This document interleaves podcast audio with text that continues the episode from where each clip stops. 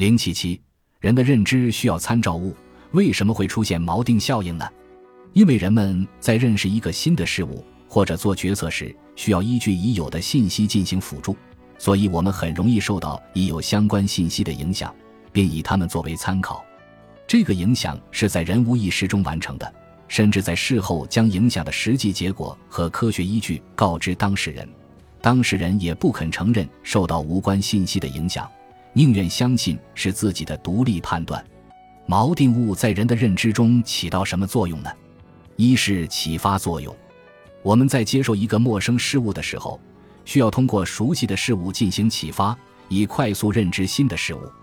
也就是说，我们的新认知需要一个参考标准来衡量，即使参考物是完全不相关的，也聊胜于无。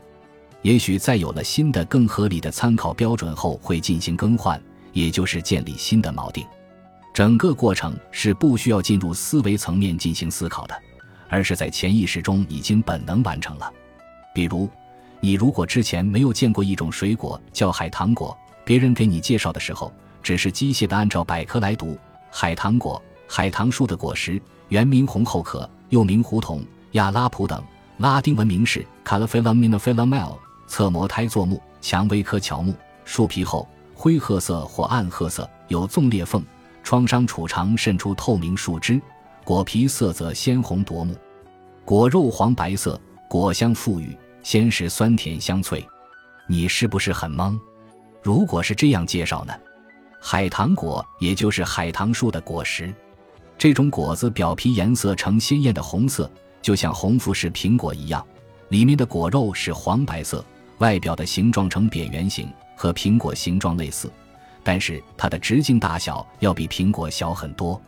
另外。它吃起来的味道也是酸甜香脆，这一点和苹果也十分相似。这样，你是不是很快就建立起一个海棠果就是缩小版的苹果的认知了呢？二是调整区隔作用，它是只使用一个锚定值作为起点，通过各种例证来说明两者之间的区别，以此将两者进行显著的区分，从而让我们对该事物的认知远离锚定值，建立新的标准或结果。比如。我们都知道香烟有害健康，